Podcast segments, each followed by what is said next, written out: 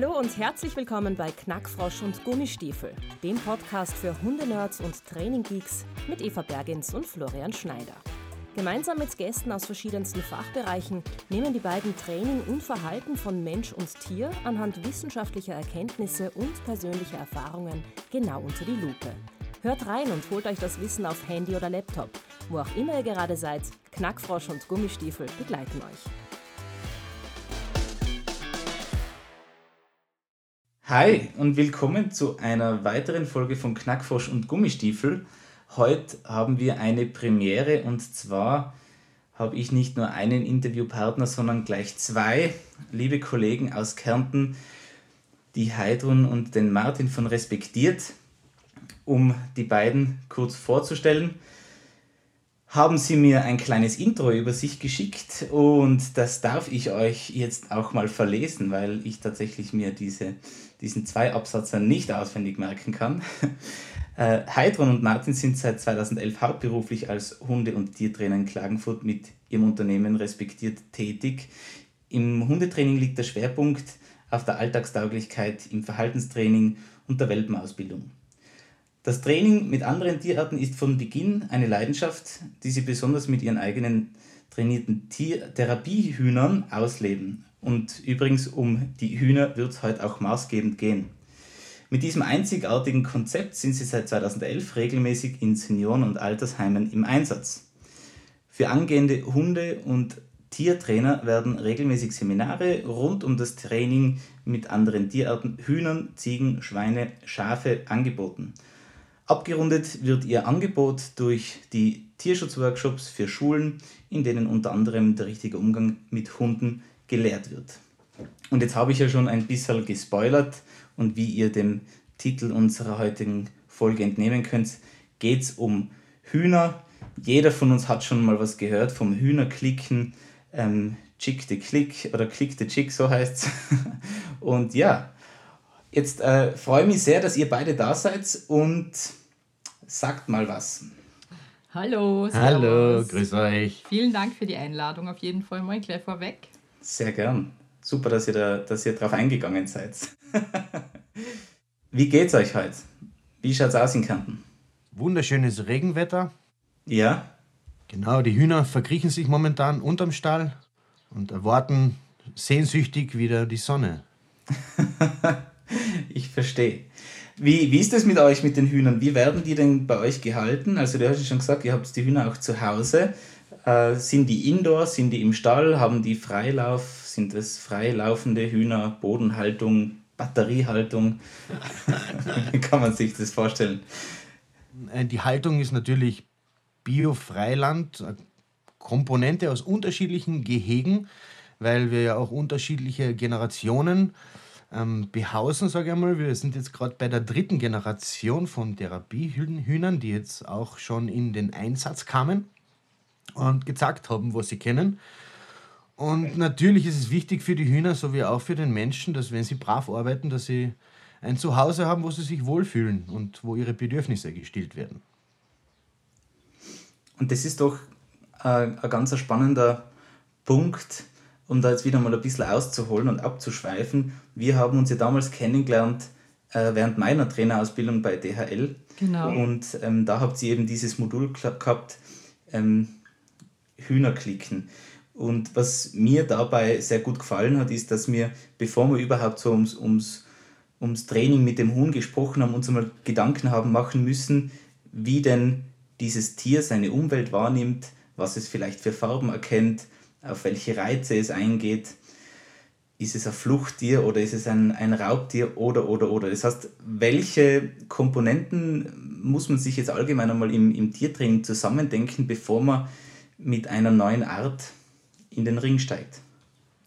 Genau, also man muss sich natürlich vorher mit der Tierart auseinandersetzen, was ist der natürliche Lebensraum von diesem Tier, damit man auch wirklich weiß, wie muss die Haltung sein vor dem Tier, dass es sich wohlfühlt und dass eben alle Bedürfnisse gestillt werden können. Und ich muss auch wissen, was mag das Tier gerne? Jetzt nicht nur die Tierart, sondern natürlich auch das Individuum. Was sind dann auch Verstärker, mhm. die ich mhm. fürs Training einsetzen kann? Ähm, und wie du auch schon angesprochen hast, natürlich die Sinnesleistungen. Was kann das Tier überhaupt wahrnehmen, damit ich auch weiß, wie ich da das Training gestalte? und ähm, ja, was braucht das Tier wirklich, um sich wohlzufühlen oder was sind Reize, was das Tier verängstigt eher, dass ich die natürlich im Training nicht in der Nähe habe oder nicht einbaue. Ja. Das sind die Hauptpunkte und da kann es am Anfang natürlich beim Training mit einer anderen Tierart einmal sehr viel Zeit kosten, sich mit diesen Punkten auseinanderzusetzen, bevor man wirklich mit dem eigentlichen Training starten kann dann. Und eben bei Hühner ist es ja, ähm, ich soll jetzt nicht viel von oben kommen oder halt eher langsame Bewegungen, weil ich sonst verschrecke. Also da muss man halt wirklich auf viele Faktoren achten dabei. Ja. Sehr spannend. Ich nehme an, ähm, eure Hühner, ihr, ihr zieht die ja selber auch groß. Also kann man sagen, dass ihr Hühner züchtet? Nein. Für den Eigengebrauch? Nein, wir haben, Na? ich meine, natürlich, das, was rauskommt, kommt raus, aber wir haben, beziehen die Hühner normalerweise von einer Züchterin, die das sehr gewissenhaft macht und die uns ja. da bis dato auch immer sehr gut beraten hat. Wir nehmen sie ab dem ersten Tag, sprich, die werden die schlüpfen in der Brutmaschine mhm. und dann sind die wirklich die ersten paar Wochen auch bei uns im Wohnzimmer aufgewachsen. Ja. Genau, um die Bindung und die Beziehung auch gleich von Anfang an zu stärken. Deswegen hat der Martin auch direkt neben ihnen geschlafen, ein paar Tage. Ich, ich wollte schauen, weil ja. die, die, Frau haltet das Schnarchen nicht aus und wenn es die Hühner aushalten, dann sind sie geeignet. Nicht? Eignungsprüfung Nummer eins. ja. Sehr spannend, ja. ja.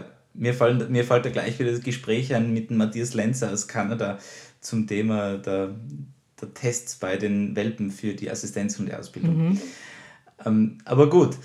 Äh, und wenn man da jetzt von, von Hühnern spricht, gibt es äh, bestimmte Rassen, die sich besonders eignen. Jetzt aufgrund ihrer Größe oder aufgrund ihres äh, Kooperationsengagements? Ähm, oder habt ihr einfach unterschiedlichste Hühner, damit auch die Leute sozusagen später was zum Schauen haben ein bisschen? Ja, natürlich muss man auch sagen, auch der optische Reiz ist natürlich ein großer. Und wenn die Hühner Batschalan haben zum Beispiel, ist das schon ein großer Effekt bei den Seniorinnen und Senioren in den Altersheimen, sage ich nicht. Da kann man schon viel drüber sprechen. Ähm, trainingstechnisch sind natürlich Unterschiede sowohl in den Rassen erkennbar. Die einen sind athletischer, die anderen etwas behäbiger. Wir haben mit Seidenhühnern bis jetzt gute Erfahrungen gemacht, vor allem mhm. bindungstechnisch und auch kollaborationstechnisch, aber die sportlichsten sind sie nicht. Ja, also wenn es da jetzt um, um große Leistung geht, sind wir bei den Orpington jetzt voll dabei. Das sind so richtige Arbeitsmaschinen. Ja. Brakel, so schüchtern ihr Rasseporträt auch ist, super geeignet halt ein bisschen eigener im Charakter, aber unglaublich fähig, vom, von Flugfähigkeit über eben schnelle, wendige Bewegungen. Mhm. Also es eignet sich in Wirklichkeit, ich meine, wenn du mit einem großen Brahma-Huhn um und gehen willst, gell, es ist halt dann auch eine Frage der Umsetzung, weil wenn du drei Hühner mit hast und die in der Tasche trägst zu deinen Einsätzen, ist es eine Gewichtsfrage. Deswegen haben wir uns auf Zwerghühner dann eigentlich auch mhm. besonnen, weil dann geht das leichter sie zu transportieren zumindest. Ja? Aber trainierfähig okay. sind alle. Das ist eben das Spannende, weil ja die Rassebeschreibungen, eben zum Beispiel bei diesen belgischen Brackel, die wir jetzt auch das erste Mal haben, war die Rassebeschreibung, die sind total schüchtern, die werden nicht zutraulich. Das steht sowohl im Internet als auch in die Rassebücher. Und das waren eigentlich ja. die ersten, die super trainierbar sind. Und das ist eben auch dieser Hieronymus, der Hahn, der eben schon die Herzass aus dem Kartenspiel raussucht. Also der ist ah. ihm total zutraulich und ja, also man kann sich auch nicht immer auf das verlassen, weil halt doch viel eine Rolle spielt, wie ziehe ich das Tier mhm. auf, wie begegne ich dem Tier und ähm, ja, einfach dieses Beziehungsaufbau, das geht natürlich auch mit Tieren, wo man zuerst sagt, okay, das ist ein scheues Tier. Nicht? Also von dem sollte man sich da auch nicht abschrecken lassen. Sehr cool. Sehr cool. Das heißt, ihr könnt jetzt eigentlich da äh, Wikipedia füttern mit der neuen Rassebeschreibung für genau. wie es wirklich ist. Gegendarstellung dann, Beweisfotos, mit was geht. Ja. ja, cool. So, ich würde jetzt gern ein bisschen schon einmal so unser, zu unserem ersten Themenblock gehen und äh, die erste große Frage stellen, die wir uns da vorbereitet haben. Und zwar, warum ist das Hühnertraining gut für Hundetrainer? Was, was könnt ihr aus eigener Erfahrung sagen und, und wie seid ihr eigentlich da drauf gekommen? am Schulweg nach Hause befand sich eine Hühnerfarm und der kleine Martin ist dann und wann immer wieder mit Hühnern nach Hause gekommen, gefragt oder ungefragterweise. Also da entwickelte sich die Leidenschaft und dann auch im Zusammentreffen mit meiner Frau und meinem Herz, der Heidrun, hat sich diese Leidenschaft eigentlich sofort ähm, entfalten können und wir haben gemeinsam, sind wir eben sozusagen aufs Huhn gekommen. Ja. Mhm. Ich habe eben Hühner gehabt, bevor ich Hunde gehabt habe. Und das Hundetraining an und für sich, natürlich, wir wissen, wir, wir brauchen eine gute Beobachtungsgabe, wir brauchen einiges an Allgemeinwissen rund um die ganzen Standardthemen. Wir brauchen Fähigkeiten wie Skills, Schnelligkeit, ähm, Umdenken. Wir müssen uns auf die Situation einstellen, wie wir uns aufs Individuum einstellen. Und das ist äh, je nach Anforderung eben sehr interessant. Und der große Vorteil bei den Hühnern, Nachteil, Vorteil, wie auch immer, ist, ja. das Huhn will nicht gefallen. Das Huhn ähm, arbeitet nach biologischen Prinzipien und zwar das, was sich auszahlt, das wird es auch machen. Dadurch gewinnen wir Verhalten und es ist äh, eine sterile Umgebung, sage ich einmal, wo man wirklich auf jeden kleinen Fehler, den man selbst macht, auch hingewiesen wird mit den Erfolgen. Mhm. die man dann daraus bekommt. Ja. Warum es gut ist, du bist ja selbst ein Beispiel, nicht? vom Schüler zum Meister, war es gut mit den Hühnern, das war der Anfang. Ja. Aber ja. Sie, sie verzeihen auch weniger. Der Hund ist sehr gütig, sage ich einmal, der gibt echt einige Fehler, der überblickt sie und macht es dann trotzdem. Beim Huhn muss man etwas aufpassen und vorsichtiger sein, weil wenn man einmal die falsche Richtung eingeschlagen hat, ist es sehr schwer umzukehren. Vor allem, wenn keine Beziehung mhm. da ist. Ja. Mhm. Heidrun, hast du dem was hinzuzufügen? Ja, das Spannende bei den Hühnerseminare ist ja auch immer, wir machen es ja auch extra so, dass wir keine trainierten Hühner nehmen, also keine vortrainierten Hühner, weil ich finde, der Lerneffekt für die Menschen eben so wichtig ist zu sehen, dass ich nicht wie beim Hund jetzt einfach ein Futter in die Hand nehme und sofort loslegen kann, weil mhm. das kennen wir als Trainer ja auch, wenn ich zu einem Kunden vor, wenn ich ein Futter in die Hand nehme, ich kann eigentlich mit den meisten Hunde ähm, direkt gleich was machen. Ja, ich kann was vorzeigen bei denen und das klappt, obwohl wir keine Beziehung haben, obwohl wir uns das erste Mal sehen. Und das ist da aber bei dem Hühnerseminar dann einmal ein großer Lerneffekt zu sehen, okay, da ist jetzt ein Tier da, ich hätte ein Futter, was das Tier auch gerne mag, aber das Tier ist trotzdem noch skeptisch, es will nicht gleich mit mir arbeiten, weil es noch nicht den Sinn dahinter sieht, ja. Und ich muss es da zuerst einmal dann ein bisschen überreden. Also ich muss Geduld haben, ich muss die Situation so stellen, dass das Tier gerne mitlernen möchte. Und ja, also ich muss auch meine eigene Frustrationstoleranz da ein bisschen trainieren, um nicht gleich nach zwei Minuten in den Frust zu fallen, was wir auch immer wieder Teilnehmer haben, die dann sagen gleich, Ma, das funktioniert nicht und gleich frustriert sind. Aber das ist ja auch wichtig, so das als Trainer zu lernen, weil ich muss ja. auch mit dem Frust umgehen können, dass es nicht gleich so klappt, wie ich mir das vorstelle. Und ich denke mal, das ist eigentlich oft die größte Lernerfahrung, was auch so unsere Seminarteilnehmer immer dann noch sagen, boah, das, am Anfang hat es mich so gefrustet und vor allem, wenn es dann klappt, ist der Erfolg oft noch einmal ein bisschen schöner, größer nicht, oder wird besser wahrgenommen, mhm. als wenn es gleich von vornherein, von vornherein alles super funktioniert hätte. Mhm. Mhm. Ist auf jeden Fall eine Challenge, die ich damals ja auch sehr, sehr ähm, genossen habe und von der ich sicher ganz stark profitiert habe und der ich mich vermutlich viel häufiger stellen sollte. Ähm, wir werden einmal wieder über so einen Workshop reden. vielleicht, vielleicht, dass ich das bei euch machen darf oder dass ihr euch mal zu uns einladet und unsere hochalpinen Berghennen der umliegenden Dörfer trainieren kann. Okay. Na, sehr interessant. Jetzt habt ihr auch ein bisschen was ähm, darüber erzählt, dass, äh, dass man bestimmte Beziehung, Bindung, was auch immer mit dem Hund eingehen muss, bevor man sozusagen auch äh, die, die Arbeitsbereitschaft erlangt. Wie schnell kann das funktionieren? Weil wir haben jetzt einmal gehört, dass der Martin bei den Küken schlaft und zum anderen haben wir damals blöd gesagt das Händel aus dem Karton geholt und wollten hackeln. Also wie, wie schnell kann sich das tatsächlich entwickeln? Naja, ähm, der erste Moment ist natürlich der erste Blick, so wie auch in der Liebe. Ähm, die Bindung und die Beziehung entwickelt sich ja ab sofort und natürlich desto länger und intensiver, desto besser und desto mehr. Ähm, beim Trendy Chicken gehen wir ganz bewusst eben diese sterile Laborsituation an, damit man auch scheitert und äh, damit man immer weiß, wie es ist, wenn das Tier scheitert, um da eben die Herausforderung anzunehmen. Ähm, mit mehr Beziehung ist das Ganze auf der anderen Seite natürlich leichter in die Tiefe zu gehen. Sprich, du weißt, was für Charaktereigenschaften das Huhn hat. Du kennst seine Stärken und seine Schwächen und wirst das natürlich dementsprechend auch einsetzen für die Dinge, die es gut kann.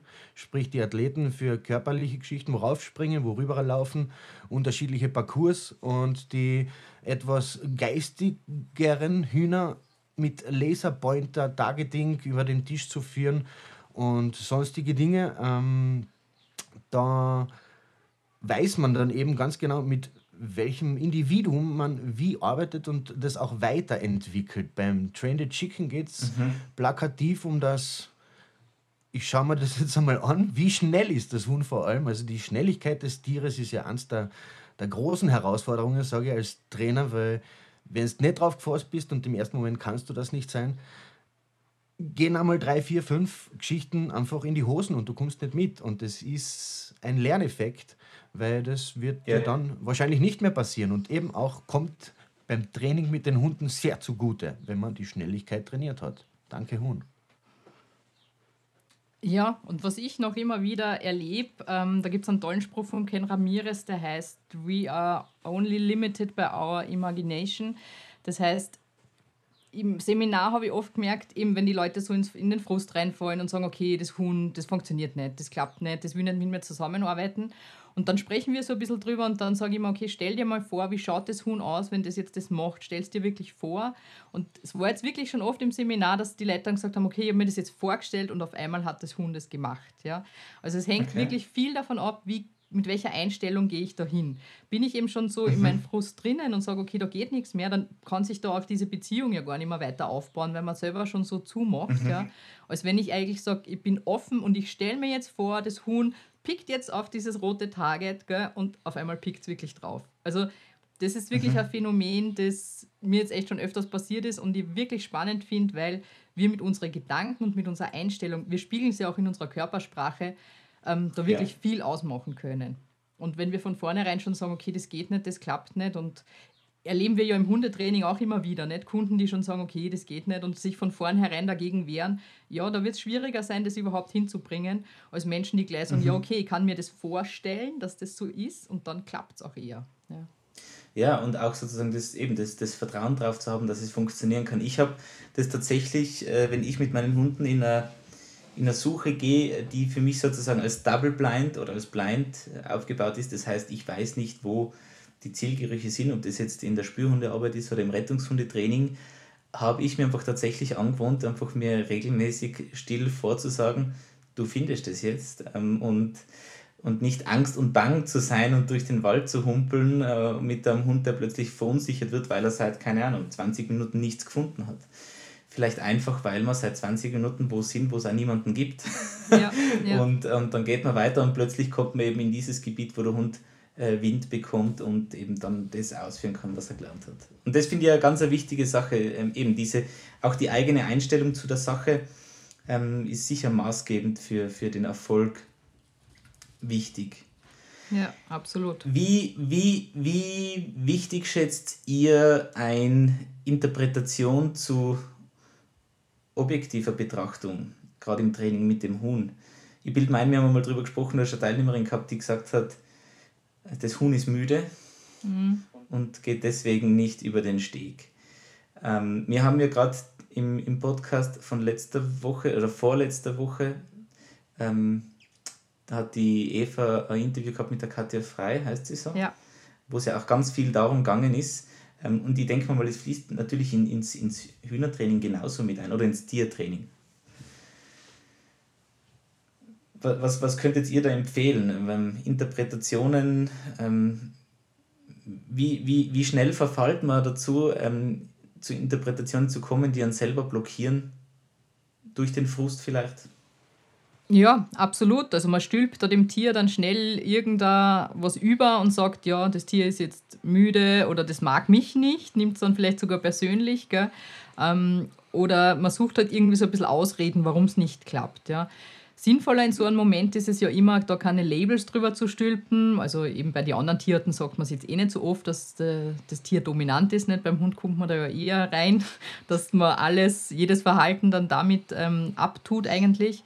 Das heißt, sinnvoller ist es ja eigentlich, sich zu überlegen, okay, was könnten denn die Ursachen sein? Jetzt aber nicht mit, ähm, mit einem Label draufstülpen, sondern kann ich was am Trainingssetting ändern, um das Tier dann doch dazu zu bewegen, mitzumachen. Wenn ich denke, es ist müde, kann ich ja eine Pause machen, ändert das was. Also ich muss ja da wirklich noch ein Ausschlussverfahren schauen, ähm, was, was kann ich ändern, um das Verhalten des Tieres zu ändern. Ja? Also was kann ich ähm, ausschließen dann, dass es doch nicht ist. Also wenn's, wenn ich sage, okay, es ist nicht motiviert fürs Futter, dann kann ich ja was anderes probieren. Wenn es auch das nicht nimmt, okay, dann ist es vielleicht doch äh, eher krank oder fühlt sich nicht wohl oder ist gesundheitlich nicht gut gehalten, gerade bei, bei Wildtieren mhm. natürlich oder, oder bei Tieren, mit denen man noch nicht so viel Erfahrung hat. Gell. Da gibt es halt mehr Sachen, die man auch wirklich von vornherein ausschließen kann, bevor man eben da reinkommt, irgendein Label raufzudrücken auf das Tier und zu sagen, das ist jetzt so, weil das Tier ist so und so. Also, mhm. ja. Genau, Interpretation ist ja so ein weitläufiger Begriff. Ich hätte es nämlich ganz anders interpretiert.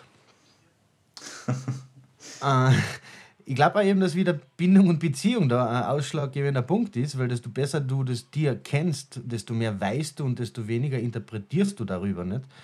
Ähm, was natürlich schwer ist, wenn du irgendwo zu einem Schauplatz gerufen wirst und dort ist es dann deine Aufgabe als Professionist, alles zu durchblicken, was es geht, was nur über gute Anamnese ist, möglich ist, wo du äh, wirklich versuchst, alles herauszubekommen, was die Leute glauben über das Tier zu wissen oder eben was wirklich dann auch relevant ist, um überhaupt ein Trainingssetting zu beginnen. Und mhm. ähm, ja, äh, der große Unterschied ist, mir kommt vor, Tiere interpretieren nicht. Okay, das ist ja spannend, ja. Wie, wie kommst du dazu?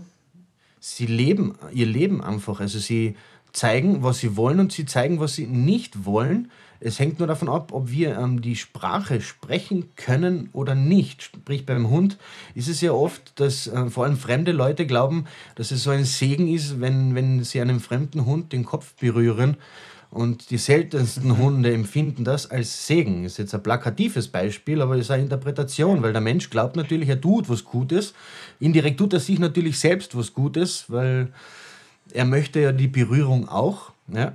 Und das Wissen fehlt ihm aber, um, um, um das so zu machen, dass es dem Hund vielleicht auch gefallen könnte. Ja? Und mhm. da sind wir schon sehr in der Interpretation drin ich finde es ganz irrsinnig spannend, da, darüber nachzudenken. Jetzt hast du einen Punkt bei mir erwischt, der mich zum Grübeln bringt. Ähm, weil, äh, klar, was, was ist Interpretation eigentlich? Und wenn ich mir gerade überlege, mir vorzustellen, wie es sein könnte aus Sicht des Hundes, äh, mich zu interpretieren, könnte man schon wagen zu behaupten, dass sie das manchmal tun, weil sie zwar also sie nehmen Dinge wahr, die manchmal Verhalten aus oder, oder gewisse Ereignisse auslösen können, wie zum Beispiel, man nimmt die Leine in die Hand und der Hund rennt aufgeregt zur Haustür und hat interpretiert, dass man vielleicht vor die Tür geht, wobei man eigentlich vielleicht einmal nur aufgeräumt hat. Ähm, aber das geht eigentlich schon wieder ein bisschen in eine andere Richtung. aber wer weiß, wer weiß, wäre wär ein spannendes Thema, wo man, wo man vielleicht ein bisschen ähm, wo ich zumindest ein bisschen äh, Vorlaufzeit bräuchte, um mich darauf äh, physisch und psychisch einzustellen und vorzubereiten. Aber gut, ähm, das habe ich schon einmal sehr, sehr spannend gefunden. Warum denkt ihr, dass, dass das Training grundsätzlich mit unterschiedlichen Tierarten Vorteile in sich birgt? Also das ist eh noch einmal das Thema Erwartungshaltung, was man eben selber hat, wie eh vorher schon bei den Hühnern auch ähm, dass ich da nicht so reingehen kann wie eben zu einem Hund oder auch wenn ich mit dem eigenen Hund trainiere. Ich bin der Meinung, das geht dann gleich los und ich kann das Training starten und mit anderen Tierarten muss ich halt viel mehr rundherum beachten, noch bevor ich das Training erst starten kann. Und auf das muss ich halt auch eingestellt sein. Ein weiterer mhm. Punkt ist der, die Art des Verstärkers, weil ich ja da bei anderen Tierarten auch unterschiedliche Verstärker nehmen kann und muss. Und die muss ich auch handeln können. Das heißt, es können ja mal größere Futterstücke sein, mit denen ich bis jetzt bei einem Hund noch nicht gearbeitet habe. Was weiß ich, sind jetzt große mhm. Apfelstücke. Ich muss mir überlegen, wie tue ich das in meine Tasche, dass ich schnell dazukomme. Vielleicht muss ich mir auch einen Kübel umhängen, dass ich da gut reingreifen kann. Vielleicht muss ich das Futter auch über eine Zange geben, weil ich es eben nicht mit der Hand füttern kann, gerade bei gefährlicheren Tieren oder wo man halt im geschützten Kontakt über ein Gitter arbeitet. Ähm, mhm. Es kann sein, dass ich es in einer Schüssel dem Tier gebe oder an einer bestimmten Position ähm, hingebe, das Futter, und das Tier dann erst dorthin geht und sich das Futter erst holen kann, weil es eben nicht anders möglich ist von den Gegebenheiten. Und natürlich auch, wie ich es mit der Hand gebe, weil bei einem Pferd natürlich muss ich die Hand ganz flach ausstrecken, ähm, dass es mir natürlich nicht in den Finger beißt. Ja, bei Hund, je nachdem, wenn es ein Piranha-Hund ist, muss ich natürlich auch ein bisschen aufpassen. Aber sonst brauche ich da nicht so viel drüber nachdenken. Und da muss ich halt echt an meinem eigenen Handling ein bisschen feilen, dass ich auch diese Verstärker gut handhaben kann und auch genauso schnell bin, wie beim Training mit dem Hund oder beim Training eben generell sein sollte. Und was noch auch ein Unterschied ist, ist die Art, des, wie, die, wie der Verstärker aufgenommen wird. Eben wird der ins Maul genommen oder wird der über die Pfoten, Hände genommen, also wie bei einem Waschbär zum Beispiel, der nimmt das eigentlich mhm. zuerst in die Hände, bevor er es eben Aha. in den Mund steckt. Ja. Also da ist noch einmal ein Unterschied und auch wie lange das Tier eigentlich braucht, bis es den Verstärker gefressen hat, wenn es in dem Fall ein Futter ist. Also beim Hund ist es ja doch so, okay, wenn es ein kleines, äh, weiches Stück ist, ist es relativ schnell runtergeschluckt und das Training kann gleich weitergehen. Ähm, bei anderen Tierarten kann es sein, ähm, es ist vielleicht irgendein, ähm, bei Papageien zum Beispiel, irgendein Samen, der erst geknackt werden muss und dann frisst das Tier erst raus. Also das dauert dann halt mhm. alles auch dementsprechend ein bisschen länger. Und ja, also da hat man eigentlich spannende Erfahrungen, die man da sammeln kann dadurch und, und auch ja, die Unterschiede dann im Training eigentlich wirklich wahrnimmt zum Hund. Und der größte Punkt ist eigentlich so das Trainingssetting, weil mit dem Hund bin ich ja wieder, ja, ich soll immer ablenkungsarmen, in einer ablenkungsarmen Umgebung trainieren. Mit dem Hund geht es recht leicht im eigenen Zuhause, weil da kann ich ja die Ablenkungen recht gut kontrollieren. Wenn ich jetzt aber mit einem Tier arbeite, das draußen lebt und vielleicht sogar mit mehreren Tierarten oder äh, Tieren der gleichen Art auch in einer Gruppe zusammen draußen lebt, ist es schon ein bisschen schwieriger, weil ich muss das Tier zuerst mal separieren dann ist die Frage, wie mhm. gestresst ist es beim Separieren. Ja. Dann ist die Frage, wo bringe bring ich es hin, dass dort auch wenig Ablenkung ist. Ähm, zum Beispiel bei dem Lama, was ich jetzt gerade im Training habe, habe ich jetzt erst im dritten, in der dritten Trainingseinheit den passenden Ort gefunden fürs Training und plötzlich klappt auch mhm. alles gut. Also vorher mhm. ist ihm nicht viel gegangen, weil einfach die Ablenkung zu groß ist. Die Wiese war zu frisch, dann war noch zusätzlich ein frisch geschnittenes Gras in der Nähe. Also da hat man dann wenig Chance, obwohl ich das Tier separiert habe. Also man, ja, wir haben uns da so langsam rangetastet, bis wir jetzt endlich den richtigen Ort gefunden haben, wo wenig Ablenkung ist und das Tier eigentlich sofort bereit war, mit mir mitzuarbeiten und ja, permanent aufmerksam war und dann kommt man auch wirklich gut mit dem Training voran. Und dazu muss ich natürlich auch wissen, was ist eine Ablenkung für das Tier und da fällt natürlich auch drunter, ähm, Konkurrenzkampf bei mehreren Tieren zusammen, also bei einer, bei einer Gruppe von Tieren nicht, ähm, muss ich darauf schauen, dass die nicht jetzt um das Futter streiten, wenn ich da jetzt ein Tier raushole. Ja. Dann muss ich schauen, was sind die Feinde von dem Tier, vor was fürchtet sie mhm. sich, ähm, dass da einfach nichts in der Nähe ist. Ja. Beim Hühnertraining haben wir auch oft gehabt, ähm, wir waren mal in andere Räumlichkeiten und dann ist da eine große Lampe an der Decke gehängt und wir haben uns zuerst nur gewundert, warum es nicht gleich klappt oder warum die Hühner so verunsichert sind, bis wir dann draufgekommen sind, okay, es schaut dauernd in die Höhe auf diese Lampe, die da von der Decke runterhängt. Und das Huhn hat offensichtlich diese Lampe gruselig gefunden. Und dann haben wir okay. den Platz einfach geändert und dann hat es auch geklappt. Also es sind oft so Kleinigkeiten, auf die man da wirklich ja, erst draufkommen muss auch. Und das ist der Vorteil, wenn man mit mehreren unterschiedlichen Tierarten trainiert, weil man den Blick erweitert für die Sachen, die sein könnten. Ja? Weil, also mhm. einfach die Erfahrung zu sammeln, was hat bei dem Tier geklappt, was hat bei dem geklappt. Dann hat man einfach ein breiteres Repertoire, auf das man zurückgreifen kann an Ideen, wie man das Training effektiv gestalten kann in einer gescheiten Umgebung und mit den richtigen Verstärker.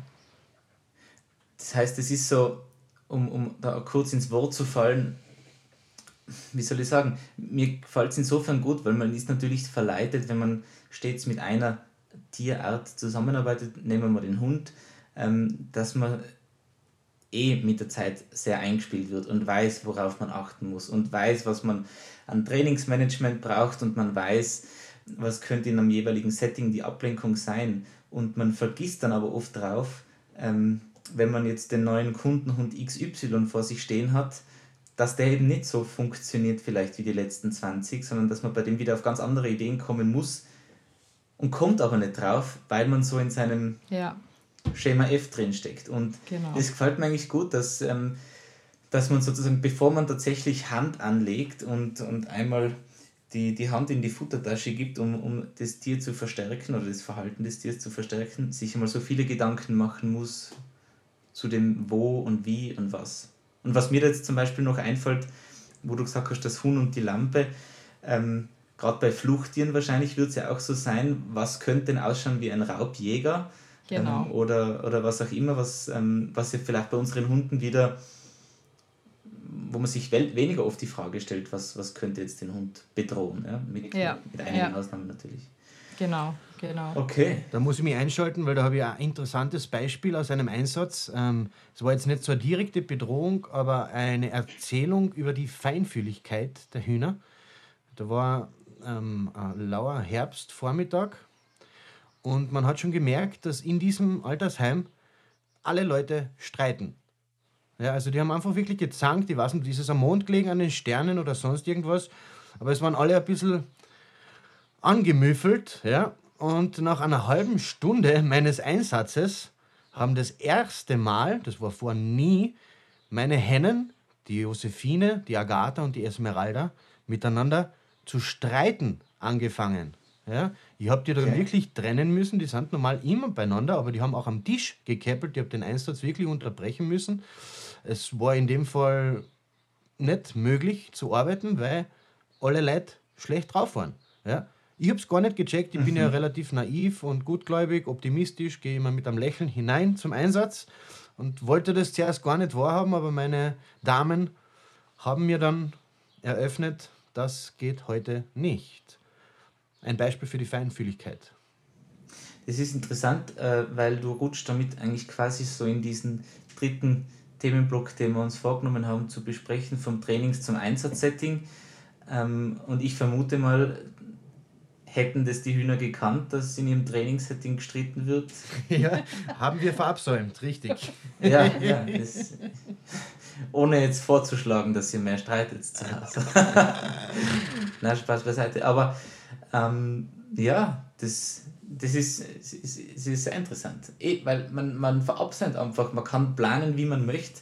Gerade in einem Einsatz oder beim Auftrag ähm, kommt dann doch einmal die Situation, wo man vor Tatsachen steht, die man unter Umständen im, im Training noch nicht versucht hat. Mir geht es ja auch mit, mit den Bettwanzenspürhunden so, dass man immer wieder mal in die Verlegenheit kommt, ähm, vor dem Haus, in einem Zimmer oder wo auch immer zu stehen, ähm, wo man noch gar nicht damit gearbeitet hat. Da war mein Beispiel, dass man äh, ein LKW-Führerhaus abgesucht hat. Und ich habe gar nicht gewusst, wie groß die Dinger sind. Also mehrstöckiges äh, Stockbett da hinten drin und, und, und viel Stauraum. Und eh, wenn man die Sachen nicht trainiert, dann könnte man da tatsächlich in die Verlegenheit kommen, einen Hund zu haben, der einfach nicht weiß, was zu tun ist.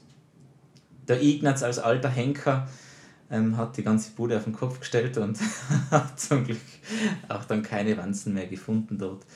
Ähm, aber ja, so, so kann es dann gehen. Und das ist doch spannend. Hättet ihr da ähm, bei, bei, bei Hahn und Henne zum Beispiel auch maßgebende Unterschiede im, im, im Grad der Ablenkung? Lasst sich der Hahn von seinen Händeln ablenken oder ist es umgekehrt? Ist er eher abgelenkt, wenn dann ein, ein männlicher Rivale dabei ist? Wie, wie, wie schaut das aus? Ja, also eben, wir sind jetzt in der dritten Generation von Therapiehühnern. Und die erste Generation, das war ja der Balthasar, ein Seidenhahn, der gern Skateboard gefahren ist, der aber so jetzt ja. nicht unbedingt der talentierteste oder fähigste war. Er hat absolut seine Pflicht erfüllt, was das Aufpassen auf die Hennen betraf. Ja. Aber beim Targeting zum Beispiel ist er schon ausgestiegen. Das war nicht so seins. Mhm. Ablenken, lassen sie sich natürlich eher, wenn es um die Hennen geht. Also es, wir haben bei der ersten Generation vor allem die Erfahrung gemacht, dass die Hennen viel versierter und konzentrierter sind. Gell? Da haben wir aber auch nur eine Rasse gehabt und das war eben von dem her relativ unklar. Jetzt die dritte Generation, vor allem die zweite, waren die federfüßigen Zwerghühner. Alles super, aber nur drei, vier Hennen. Und jetzt die dritte Generation, da haben wir vor allem mit den Brackelhähnen ganz andere Erfahrungen gemacht. Die sind irrsinnig gut, irrsinnig lernfähig. Aber es ist schon so, auch der Gustav ist der Seidenhahn, wenn ich die Priscilla, die Seidenhenne, angreife und die macht komische Geräusche, dann ist der Gustav natürlich abgelenkt und wäre äh, aus seiner ja. Konzentration herausgebracht. Ja? Mhm. Sprich, im Einsatz will ich das auch gar nicht oder lassen wir es gar nicht drauf ankommen, weil die Hühner meistens einzeln am Tisch ihre besten Stücke zur Schau stellen. Und dann vereinen sie sich wieder drinnen in ihrer Transportbox, dem Rückzugsort. Aber man ja. merkt schon, wenn das eine Hund schreit, schauen vor allem die Hähne. Und ich denke auch, dass das schon viel mit dem Training auch zu tun hat, weil wir ja von Anfang an das Training so, so gestalten, dass es einsatzähnlich ist. Also bei uns kommen ja auch im Einsatz die Hühner dann direkt auf den Tisch. Da kommt zuerst der Leintuch auf den Tisch und dann kommen die Hühner rauf und die spazieren da über den Tisch. Und auch so trainieren wir das zu Hause. Das heißt, die wissen eigentlich immer, da gibt es jetzt was zum Tun, wenn man heraus ist. Und ich glaube, dass da die mhm. Motivation sehr hoch ist, mitzuarbeiten, als dass sie da jetzt in ihre typischen Verhaltensweisen fallen, die sie jetzt eigentlich draußen auf der Wiese und auf einer, ja, in ihrer gewohnten Lebensumgebung zeigen würden. Also sie sind am Tisch schon wirklich lernbereit, wollen mitarbeiten und können sich für diese Zeit auch gut konzentrieren, um dann einfach später auch zu Hause dann wieder ihren anderen Pflichten nachzugehen. Mhm. Genau. Was, was könnte man sich von den Sachen jetzt ähm, eigentlich eins zu eins ähm, zu unserem Training mit Hund mitnehmen. Mit mir fällt da jetzt ein bisschen ein, ähm, weil du vom Leintuch gesprochen hast, es ist ja irgendwo ein bisschen eine Geborgenheitsgarnitur, dass das Huhn auch von zu Hause kennt und dass man dann im, im alten Wohnheim aufspannt und es denkt sich, ha, das kenne ich und das Huhn interpretiert, es geht gleich los. naja, es weiß, es geht gleich los, weil es ein zuverlässiger Ankündiger ist für es geht gleich los, ja. Okay, okay, okay. ähm, aber ähm, aus eigener Erfahrung, ähm, oder, oder wo habt ihr euch damals gedacht, oder im, im Laufe der Jahre, ich, ich gehe ja davon aus, dass man immer wieder auf Sachen draufkommt, wo man sich denkt, hey, warum habe ich das früher noch nicht so gesehen? Oder ähm, ja, ist doch sonnenklar, jetzt habe ich sieben Jahre gebraucht, bis ich es realisiert und verstanden habe. Was könntet ihr da vom, vom Training mit dem Huhn ähm, wirklich oder vom Tiertraining zum Hundetraining ähm, empfehlen, überleiten? Ja, dass es eben schon sehr wichtig ist, einen, einen allgemein guten Überblick über die Lerntheorie zu haben und auch die unterschiedlichen Lernmethoden ähm, vernünftig und effektiv zu verknüpfen und zu vermischen. Für mich, äh, um jetzt Klartext zu sprechen, war so in meiner Ausbildung schon immer so, ja, ähm, das Shaping und das Free Shaping und so die, die schwierigen Methoden, sage ich einmal, die Herausforderung und das war immer sehr interessant für mich und habe natürlich auch versucht, das so gut wie möglich umzusetzen im Laufe der Arbeit, vor allem im Tierheim jetzt, wo man versucht, standardisiert Maulkorbtraining zu machen mit den unterschiedlichsten Hunden. Ähm, mhm. habe ich gemerkt, dass, dass da einfach gewisse Learning-Skills absolut wichtig und irrsinnig schnell mhm. zum Erfolg führen und man ja dann mhm. trotzdem zu eben diesem freien, bewussten Verhalten relativ schnell rüberkommt. Und das war einer der größten Lernprozesse, wo ich eben auch jetzt dann bei der Ausbildung und beim Training der dritten Generation gemerkt habe, dass es irrsinnig viele Vorteile hat, sowohl bei den Hühnern, aber eben wie auch bei den Hunden, dass man da unterschiedlichste Sachen immer wieder probiert und dass man einfach das Beste von den Welten sich zusammenträgt und seine eigene daraus macht. Mhm. Gerade für unsere Hörerschaft, die vielleicht nicht ganz so englisch versiert ist, das Learning wäre das Locken des Lernenden und das Shaping wäre das, das Formen, wo es natürlich auch unterschiedlichste Formen des Formens gibt. Absolut. Äh, und das ist äh, ganz was, was Spannendes, was, was du ansprichst, denn das hat mir, das ist mir damals auch vor über einem Jahr ähm, hat mir das so gut gefallen, wo der Tobias Gustafsson ähm, in einem der ersten Workshops in Italien gesagt hat, es ist schon richtig, dass jeder Hund ein Individuum ist und man muss sich jedem Hund irgendwo anpassen können. Man muss sein Verhalten verändern, um das Verhalten des Hundes zu ändern. Aber die Lerntheorie funktioniert. Also die ist halt eigentlich immer gleich. Und je besser man sich damit auskennt und, und auseinandersetzt und, und nicht nur oberflächlich weiß, gut, es gibt dann vier Lernquadranten oder was auch immer, sondern wenn man sich das mal genauer betrachtet und da richtig reinarbeitet in die Details, ähm, ist es natürlich Gold wert. Gerade dann, so wie du jetzt ja sagst, wenn es dann eben auch um, um Hunde plötzlich geht, wo es unter Umständen dann mit weniger spektakulären, unter Anführungsstrichen, Lernformen mindestens so gut und vielleicht sogar schneller funktioniert. Und ich habe für mich auch im Training erkannt, wo ich früher eben auch einen Spaß gehabt habe, äh, meine Hunde möglichst viel frei zu formen und, und oder mit Targets zu arbeiten, ähm, wo ich heute zum Beispiel mit dem Cool ähm, gewisse Sachen auch einfach lock, weil es funktioniert und ich komme schneller von A nach B, kann schneller was Neues aufbauen und laufe eigentlich auch nicht so in Gefahr, ähm, aus dem Training einmal eine Frustpartie zu machen. Ja. Weil eigentlich möchte ja gerade meine Hunde zum Beispiel im Training in ihrem Selbstbewusstsein dermaßen pushen, dass es so exorbitant hoch ist, dass sie. Eh, und das schaffe ich nicht, wenn ich, wenn ich sie zu viel frust. Darum ist es vielleicht, das sage ich jetzt einfach einmal so, nicht ungeschickt, immer wieder mal ähm, auf Methoden zu, zu setzen, die einfach funktionieren werden und halt vielleicht nicht so spektakulär ausschauen. Ja. Dazu muss man aber okay. natürlich alle Methoden auch einmal ein bisschen durchprobiert haben. Gell? Und yeah. das ist es ja, was viele dann sich einfahren auf was, okay, diese Richtung hat gut funktioniert, ich mache das andere gar nicht mehr, weil eben, da ist dann die Hemmschwelle auch, ich müsste mich damit auch ein bisschen auseinandersetzen, um das wieder gut mhm. hinzukriegen. Ja. Aber genau um ja. das geht es ja. Als Trainer muss man ja auch ja, sich dem stellen und wirklich auch bereit sein, verschiedene Tiere mit verschiedenen Trainingssysteme und Trainingsmethoden zu trainieren. Natürlich alle gewaltfrei. Natürlich, ja, ja. Ähm, jetzt, jetzt hätte ich da aber gerade noch einmal eine ganz äh, spannende Frage. Ähm, ich sage mal so, man kann ja auch gewaltfrei strafen. Und es ist ja etwas, was gerade auch in unseren Trainerkreisen ähm, ähm, nicht gern gehört wird oder stark diskutiert wird, ist es okay, einen Hund negativ zu strafen, ist es okay, sozusagen solche Non-Reward-Marker zu verwenden, dass der Hund weiß, ups, das Stückchen Futter, was platziert war, kommt jetzt weg als Konsequenz.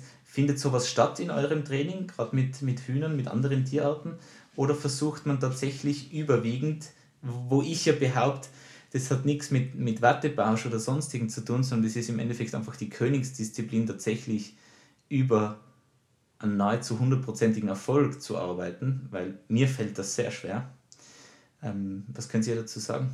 Naja, also negative Strafe kann ich ja sowieso nie ausschließen, wenn ich über positive Verstärkung arbeite, weil ja dadurch schon, dass ich ja das Futter jetzt nicht gebe, dann ist ja schon diese negative Strafe. Also das mhm. kann ich nicht ausschließen, ja. Und natürlich auch bei so Unterscheidungsaufgaben kann ich zum Beispiel so trainieren, dass wenn das Tier auf das falsche, also wenn ich jetzt drei unterschiedliche Becher habe und ich möchte, dass das Tier auf den roten Becher pickt, wenn wir jetzt beim Huhn sind, und es pickt auf den gelben Becher, dann könnte ich als negative Strafe den roten Becher wegnehmen. Das heißt, ich entziehe dem Tier ja die Möglichkeit jetzt, das richtige Verhalten zu zeigen, als Strafe dafür, ähm, weil es eben auf den falschen gepickt hat. Und wenn es dann wieder zwei Sekunden, drei Sekunden abwartet und nicht pickt, kommt als positive Verstärkung, als Belohnung wieder der ähm, rote Becher hin und es hat wieder die ah, Möglichkeit, ah, drauf zu picken. Ja?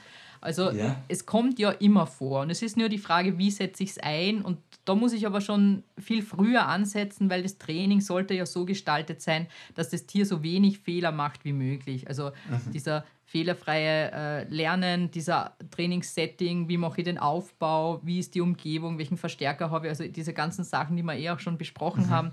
Wie gut ist der Trainer in seinen Fertigkeiten, wie, sch wie schnell ist er, wie gut ist sein Handling, also auch das spielt ja eine Rolle, um dem Tier so fehlerfrei wie möglich ähm, etwas zu lernen. Aber natürlich, mhm. wenn es im Rahmen dessen dann auch vereinzelt Fehler vorkommen, sehe ich da jetzt kein Problem damit, diese negative Strafe in dem Kontext, so wie ich sie jetzt angesprochen habe, einzusetzen. Ja? Und man muss es natürlich mhm. auch immer ans Tier ein bisschen abhängig machen, weil ich sehe ja dann auch schon, wie reagiert das Tier drauf, wie sehr frustet es das Tier und dann weiß ich schon, okay, ähm, so, kann ich das eher einsetzen oder kann ich es bei diesem Tier nicht einsetzen, ja. Mhm. Und mhm. weil du auch nur angesprochen hast, diesen No-Reward-Marker, also kann ich einem Tier einen, einen Marker geben für das, dafür verdienst du jetzt keine Belohnung.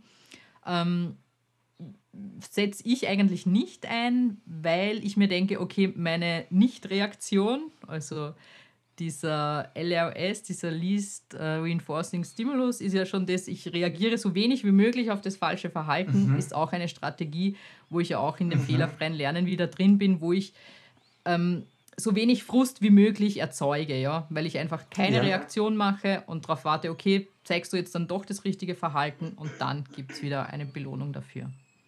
Ja. Sehr cool. Genau. Ja, von, vom Anfang bis zum Ende Frust und Motivation kann man sagen. Also es ist wichtig für jeden Tiertrainer wie auch für die Tiere mit einem gewissen Frust umgehen zu können.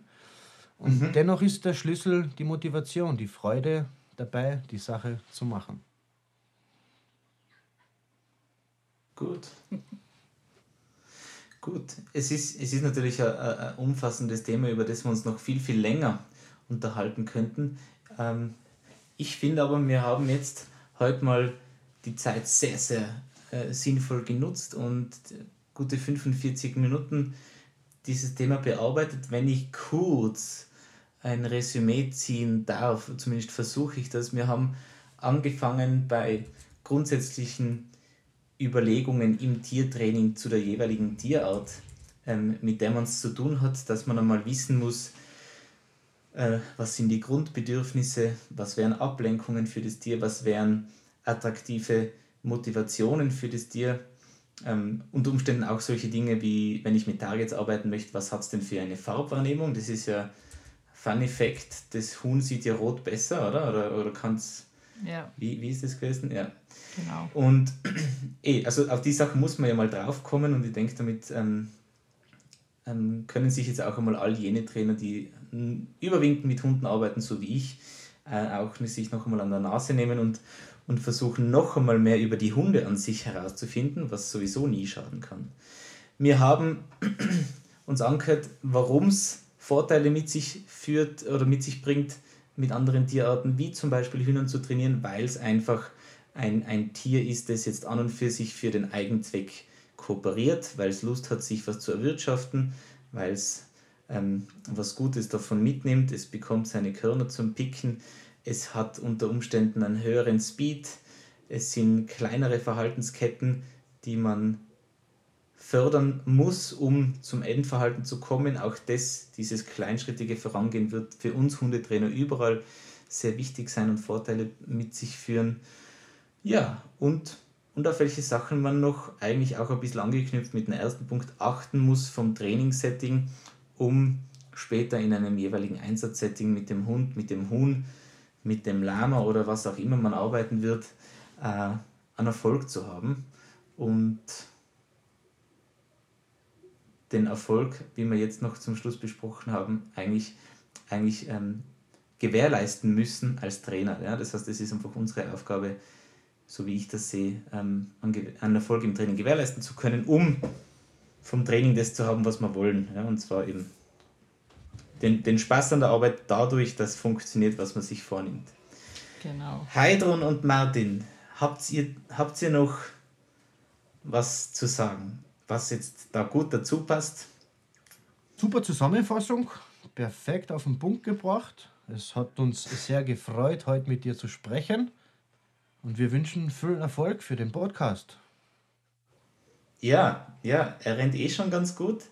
Ich sage ja immer, ich bin ja ein nüchterner Mensch. Ich sage immer, besser geht's einmal. Aber ich bin tatsächlich sehr, sehr glücklich und zufrieden, so wie es schon, schon läuft. Und äh, freue mich irrsinnig, dass ihr da jetzt äh, mit aufgesprungen seid und, und auch einen Beitrag dazu leistet. Äh, ich denke, es ist auch eine tolle Plattform einfach jetzt da im deutschsprachigen Raum ähm, mit, mit Trainern wie euch, mit, mit Wissenschaftlern, mit Tierärzten unterschiedliche Themen des Hundetrainings, des Tiertrainings anzugehen und ähm, freue mich da auch schon auf viele weitere Folgen. Wir haben noch einiges vor. Ähm, und ja, würde mich natürlich freuen, wenn ihr auch in Zukunft wieder mal dabei seid. Im Doppelpaket oder im Einzelsetting, das weiß ich nicht. da wird sich aber ganz bestimmt was ausgehen, nehme ich mal an. Und Gibt's genug in diesem Themen, Fall. Ja, ja eben, eben. Ich, ich gehe davon aus. Sehr cool. In diesem Fall sage ich vielen, vielen Dank. Ähm, bevor wir das jetzt noch beenden, müsst ihr natürlich Bescheid geben, wie sich Leute an euch wenden können, die am Tier, am Hühnertraining interessiert sind. Ähm, wie findet man euch? Social Media, Homepage, ähm, Mail, Telefon, WhatsApp, Telegram, Instagram. Was verwendet ihr? Wo seid ihr zu finden? Tinder? Keine Ahnung. ja, eh fast alles. Also auf jeden Fall Facebook. Homepage ist www.respektiert.at. Telefonisch geht es auch ab und zu. Briefe schreiben kann man. Brieftauben? Ja, genau.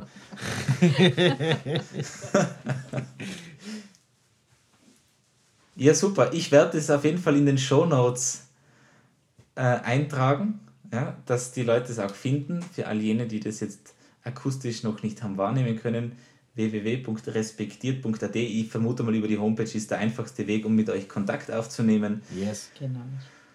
Und super. Eins, zwei, drei, gibt es noch was? An die Zuhörer noch, nutzt die Chance, wenn ihr irgendwo ein Tier findet, wo euch angeboten wird, es zu trainieren. Nutzt es, probiert es ein bisschen aus. Egal was für eine Tierart es ist, man kann mit, so, also man kann mit allen Tieren trainieren und einfach mal ein bisschen ausprobieren. Ganz wichtig. Einfach tun. Mhm. Just do it. Just do it. Raus aus dem Komfortbereich und genau. auf in neue Abenteuer. Genau, absolut. Na, das ist doch ein schönes Schlusswort. Okay, jetzt aber wirklich. Ich wünsche euch noch einen wunderschönen Tag. Ich freue mich schon sehr auf die Veröffentlichung dieser Folge und an alle unsere Zuhörer. Wir hoffen, es hat euch gefallen. Wenn ihr Fragen habt, schreibt es uns, nehmt Kontakt auf und hört auf jeden Fall bald wieder rein. Ciao. Danke dir. Ciao. Danke, ciao.